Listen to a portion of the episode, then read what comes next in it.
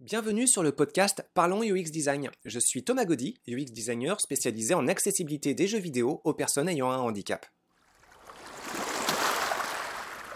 Salut tout le monde, bienvenue pour ce neuvième podcast sur euh, Parlons UX Design. Alors aujourd'hui, je vous propose de parler un petit peu sur euh, d'autres points méthodologiques pour euh, ce métier qui est le UX Design. Alors ce métier, c'est la convergence de deux autres métiers, donc déjà ça commence un peu bizarrement, c'est la convergence de l'ergonomie et d'un métier de euh, designer graphique. Alors euh, ce qui est intéressant, c'est que c'est euh, deux parcours universitaires complètement différents.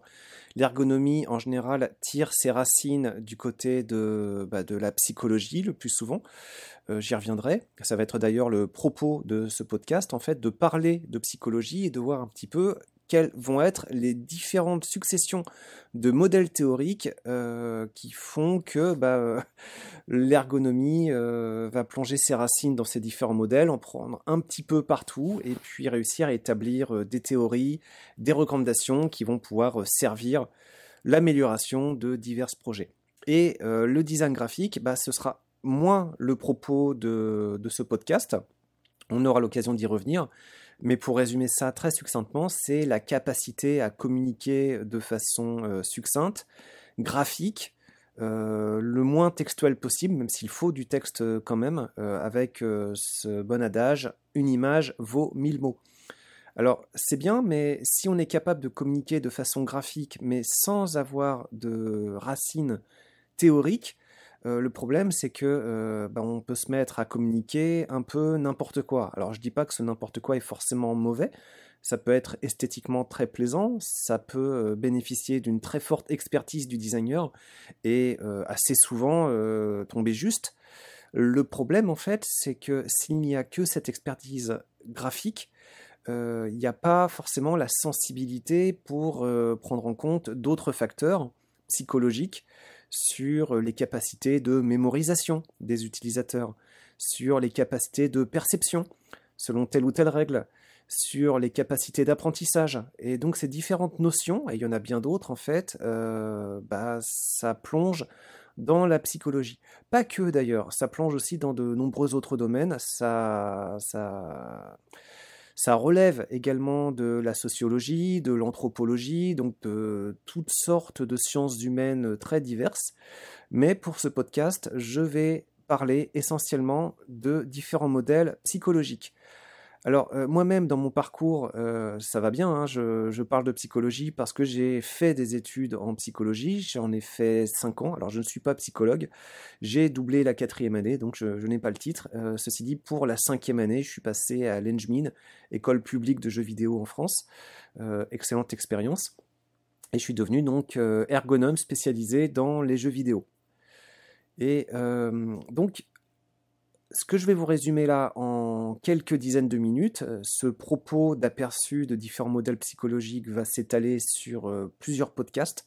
Je pense qu'il y en aura quatre dédiés à cette succession de modèles. Ben, on va voir en fait qu'il euh, n'y a pas qu'une psychologie, il y en a plusieurs, et que en général, les adeptes de tel ou tel modèle ne s'apprécient pas forcément entre eux. Euh, la psychologie, c'est un vaste champ de bataille dans lequel euh, il y a plein de modèles concurrents.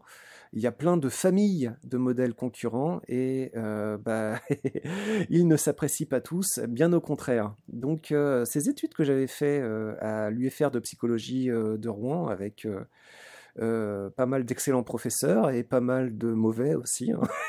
Ils n'étaient pas tous bons là-bas, mais je garde de très très bons souvenirs des, excellents profs qui, qui avait dans cette fac. Alors ce qui était vraiment amusant, c'était euh, de voir que, euh, bah oui, ils s'appréciaient pas forcément entre eux.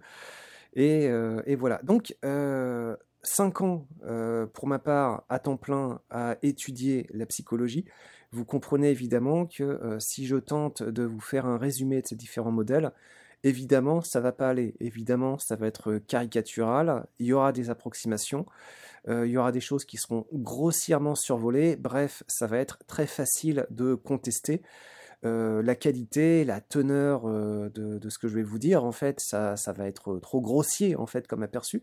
Mais je pense que, même de façon un peu caricaturale, ça va vous permettre de comprendre un petit peu plus l'évolution de ces différents modèles, peut-être ses principales idées, et surtout de voir comment et pourquoi différents modèles se sont succédés et comment ces différents modèles ont donné lieu à des principes, des recommandations, des règles de conception qui nous intéressent dans ce métier. Donc on commence avec euh, Freud. Comment éviter ça? Alors je pourrais partir plus euh, dans l'Antiquité avec les gens qui s'intéressent à des notions à peu près approximatives de, l'inconscient. Euh, là c'est partir un peu plus dans le détail. Pour moi Freud c'est un bon point de départ. Un point de départ que je n'apprécie pas particulièrement. Donc personnellement aussi, hein, il y en a plein qui sont tout à fait fans, il n'y a aucun problème avec ça. Euh, disons qu'il a au moins eu euh, l'avantage de euh, réussir à faire parler de la notion de psychologie. Et de là, en fait, ont émergé pas mal de nouveaux modèles en réaction à ce qu'a établi Freud. Alors, ce qu'a établi Freud, c'était pas un modèle unique, c'était une succession de modèles, d'ailleurs, qui se contredisaient les uns les autres. Alors, euh, on connaît tous un peu dans la culture commune les histoires de moi sur moi, ça, euh, et pas, mal d'autres choses que je ne vais pas voir en détail, euh, et qui se contredisent encore une fois. Ce qui est intéressant, en fait, c'est la méthodologie de Freud. Donc, il se basait essentiellement sur l'introspection.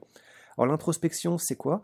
Euh, ça consiste à euh, réfléchir, à se dire euh, comment ça se passe dans ma tête, et ensuite de généraliser, à se dire bon d'accord, dans ma tête ça se passe de telle façon, donc bah, ça se passe probablement de la même façon dans la tête des autres gens. Donc à partir d'une expérience individuelle, qui repose d'ailleurs sur aucune mesure, hein, juste une espèce de, j'allais dire méditation, le mot est probablement pas approprié, mais voilà, une réflexion sur soi-même en tirer ces généralisations, il y a plein de biais. Alors, euh, pour démonter l'empire de Freud, ce que j'aime bien, c'est le bouquin de euh, Michel Onfray, Le crépuscule d'une idole. Alors, Onfray, je sais qu'il est euh, assez polémique, il y a plusieurs facettes à cet auteur. Euh, je ne connais pas toutes les facettes de cet auteur. Il a été très prolifique, il écrit plein de bouquins, et puis il a des positionnements euh, parfois politiques euh, un peu contestables. Il ne s'agit pas de discuter de ça dans ce podcast. Là, je parle juste du Michel Onfray qui a écrit le livre Le crépuscule d'une idole, donc qui revient sur l'analyse des différents ouvrages de Freud, de euh, la compréhension aussi de sa situation familiale euh, et sociale aussi, et de ses aspirations, et de voir qu'en fait, bah, euh, résumé de façon très grossière une fois encore, c'était essentiellement quelqu'un d'assez égocentrique, avec une situation familiale exceptionnelle et une aspiration et un amour pour l'argent qui avait l'air assez, assez fort en fait et qui a guidé pas mal sa carrière, avec notamment le principe de faire euh, des thérapies aux personnes qu'on avait les moyens et surtout pas forcément de chercher à soigner les personnes euh, des classes populaires. Donc euh, ça en fait un personnage déjà un peu trouble. Alors l'ouvrage Le crépuscule d'une isole va vraiment dans le détail pour réussir à soulever un grand nombre de ces contradictions. Il était vraiment très intéressant. Je vais passer rapidement sur la suite. En fait, ce qui est intéressant avec cette démarche, c'est que bah, voilà, ça a été assez populaire. Euh, le phénomène psychologie a pris beaucoup d'essor, mais il y a eu aussi euh, plein d'autres personnes qui se sont euh, positionnées pour accompagner ou poursuivre les travaux de Freud. Et là, ça a soulevé un point intéressant, c'est que, bah, évidemment, si chacun met en place l'idée d'introspection, et comme personne ne réagit, ne réfléchit exactement de la même façon, parce qu'on a des situations familiales différentes, parce qu'on a des aspirations de vie différentes, déjà que Freud se contredisait avec lui-même en fonction des différentes périodes de sa vie, euh, c'est évident que ses collaborateurs allaient contredire Freud. Donc euh, il s'en suivit pas mal de clashs et de désaccords assez brutaux. Qu'est-ce que ça a donné cette euh, méthode d'introspection? Bah, Ça a donné plein de gens qui finalement n'étaient pas d'accord pour expliquer un petit peu comment le monde euh, fonctionnait, comment les gens fonctionnent.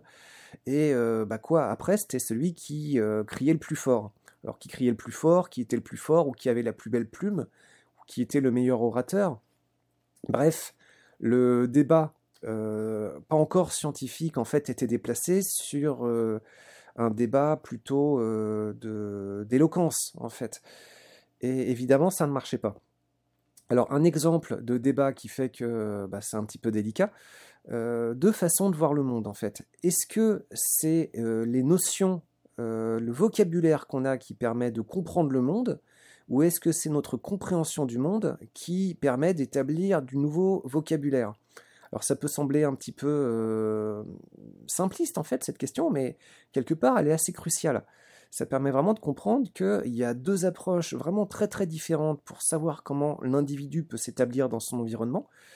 Et euh, bah, c'est pas du tout la même chose en fait, selon que euh, du monde, euh, de notre compréhension du monde, on, fasse on établisse notre vocabulaire, ou de ce vocabulaire, on établisse notre compréhension du, monde, c'est très très différent. Alors il y a d'autres linguistes en fait qui vont faire avancer le, débat, on en reparlera dans d'autres podcasts, mais là, avec, avec ce positionnement de départ, on ne peut pas avancer. Alors c'est pour ça, par rapport à cette absence de méthode, de euh, cette technique d'introspection, euh, il y a d'autres euh, psychologues qui veulent approcher cette question de comment fonctionne la psychologie, comment fonctionne la façon de, de, se comporter, comment, sur quoi s'établit la façon de, de s'élaborer notre, notre façon de penser, avec des méthodes un peu plus psychologiques, un peu plus scientifiques, pardon. Ça, se rejoint, ceci dit, euh, sur ce cas. Donc, des méthodes plus scientifiques, euh, c'est quoi la science? C'est quoi une méthodologie scientifique? Bah, euh, C'est quelque chose déjà qui s'appuie sur des faits observables, avec un protocole qu'on peut reproduire. On part d'une hypothèse, on établit un protocole, on dresse des variables, et puis euh, de ça, on va réussir à en tirer des résultats observables. Ces résultats, on va pouvoir les interpréter, tirer des conclusions et savoir si nos hypothèses étaient valides ou pas. Surtout, cette démarche-là, on va pouvoir euh, la publier de façon à ce que des collègues puissent reproduire cette expérience, vérifier si les résultats sont similaires, et puis argumenter entre eux en s'échangeant euh, leurs résultats, leur interprétation des résultats, et ça va permettre de faire avancer un petit peu le modèle de compréhension du monde euh, avec euh, bah, une méthodologie plus courtoise, plus diplomatique, plus basée sur la communication, plutôt que sur des gens qui, assez rapidement, ne vont plus être d'accord, mais sans qu'ils aient d'arguments solides à s'opposer. Donc euh, ça, c'est très intéressant, mais comment est-ce qu'on applique cette méthodologie scientifique à la psychologie? Alors la psychologie, il y a deux choses, en fait.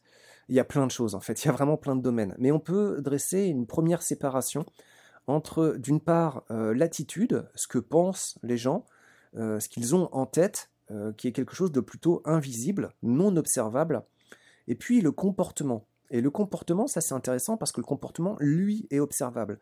Attitude et comportement ne vont pas forcément dans le même sens. Pensez par exemple à des gens qui vivent dans une dictature. Si ouvertement ces gens expriment leur haine du gouvernement en place, évidemment, ils vont être arrêtés et il va leur arriver des choses affreuses. Euh, par contre, s'ils gardent cette rancœur intérieure et que leur comportement ne laisse rien euh, transparaître de leur attitude, alors là, ils ont quand même plus de chances de s'en tirer euh, dans cet univers totalitaire. Donc c'est pour ça que cette distinction entre attitude et comportement est intéressante. Alors il y a un nouveau courant euh, de psychologie qui s'est élevé suite aux errances de Freud et de ses collaborateurs, cette absence de méthodologie, euh, puisque l'introspection n'est pas une vraie méthode euh, scientifique. donc ça va être les comportementalistes ou en anglais behavioristes. Alors il y a trois piliers qui sont plus connus, mais évidemment il y a énormément de penseurs dans ce domaine-là. Il y a Watson, déjà, qui s'est élevé contre l'introspection. Il y a euh, Pavlov, on connaît Pavlov pour l'expérience avec le chien qui salive si on fait sonner une cloche et que le bruit de cloche est associé à la délivrance de nourriture pour le chien. On reviendra sur cette expérience. Et puis il y a Skinner qui a fait pas mal d'expériences avec euh, des rats notamment et qui a mis en place la notion euh, de conditionnement en fait et de voir qu'on peut réussir à opérer un conditionnement chez des animaux, dont des humains, les humains étant évidemment des animaux, euh, donc réussir à leur euh, ancrer des comportements basés sur euh, une espèce d'association stimuli-récompense, stimuli-récompense qu'on va répéter à nauseam. Ça marche bien. Alors, ce qui est intéressant, c'est que ces notions de conditionnement, et c'est pas la seule hein, d'ailleurs, il y en a plein d'autres qui sont issues de, ce modèle théorique, cette grande famille théorique. C'est toujours très utilisé dans les jeux vidéo, c'est utilisé aussi en particulier dans l'univers des casinos. Bah, ce qui est intéressant, voilà, c'est qu'on voit qu'il y a un manque dans une première grosse famille de méthodes, l'introspection, et puis parce qu'on se rend compte que bah, ça tourne en rond, il va y avoir une scission, et euh, d'autres chercheurs qui vont se positionner pour discuter d'autres choses. Ce principe de scission, en fait, ça va être très intéressant parce que c'est là-dessus que, euh, par les frontières établies dans ces différents modèles psychologiques, c'est par rapport à ces frontières que différents modèles vont se succéder les uns les autres.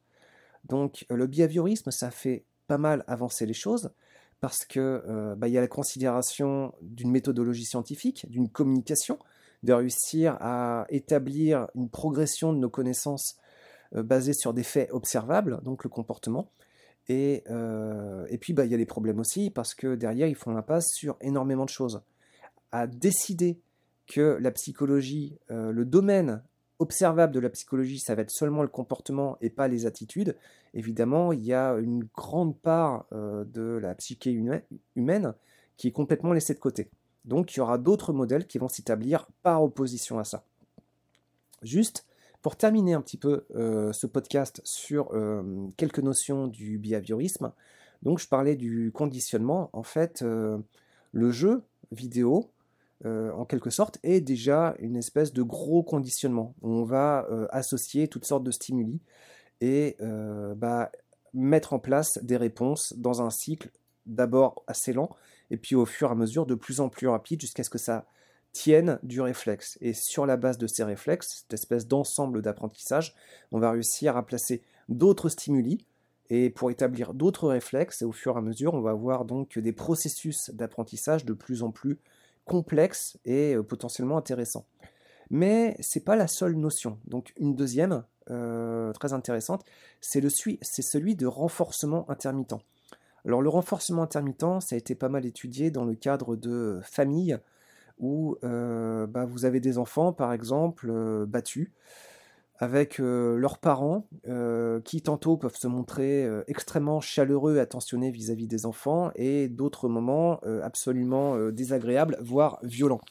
Bon, il y a différentes formes de violence, hein. elle peut être physique, psychologique, mais voilà, les deux formes de violence ici sont bonnes à prendre en compte. Alors quand il y a une alternance comme ça entre bienveillance et malveillance, sans explication claire pour l'enfant, bah, c'est quelque chose qui peut le rendre complètement fou. En fait, euh, l'enfant euh, va chercher à comprendre quelles sont les raisons qui peuvent permuter ses parents tantôt dans un comportement malveillant et tantôt dans un comportement bienveillant. Et euh, de cette recherche effrénée, et qui est, euh, alors elle n'est pas vaine, mais elle est un peu désespérée parce que le problème il n'est pas au niveau de l'enfant, il est en général au niveau des parents et, euh, et puis ce qui peut placer les parents dans un comportement ou l'autre, ça échappe en général totalement, euh, totalement au contrôle de l'enfant. Donc ça c'est quelque chose de dramatique. Donc ce genre de choses en fait ça va développer des comportements de compréhension et parfois des espèces de de, pensées naïves en fait, des, des formes de superstition qui vont émerger. Ce genre de choses est extrêmement employé dans le domaine des casinos et des machines à sous. Vous avez euh, des systèmes euh, pour un même comportement, à savoir parier de l'argent ou parier du temps. Bah, vous allez avoir des systèmes qui de temps en temps, euh, la plupart du temps en fait, vont vous faire des retours négatifs, vous allez perdre de l'argent, et de temps en temps positifs. Alors derrière, on peut chercher des comportements logiques, mais assez rapidement, à cause de d'autres couches d'excitation sensorielle qu'il peut y avoir là-dessus, euh, cette recherche logique et objective ne tient pas.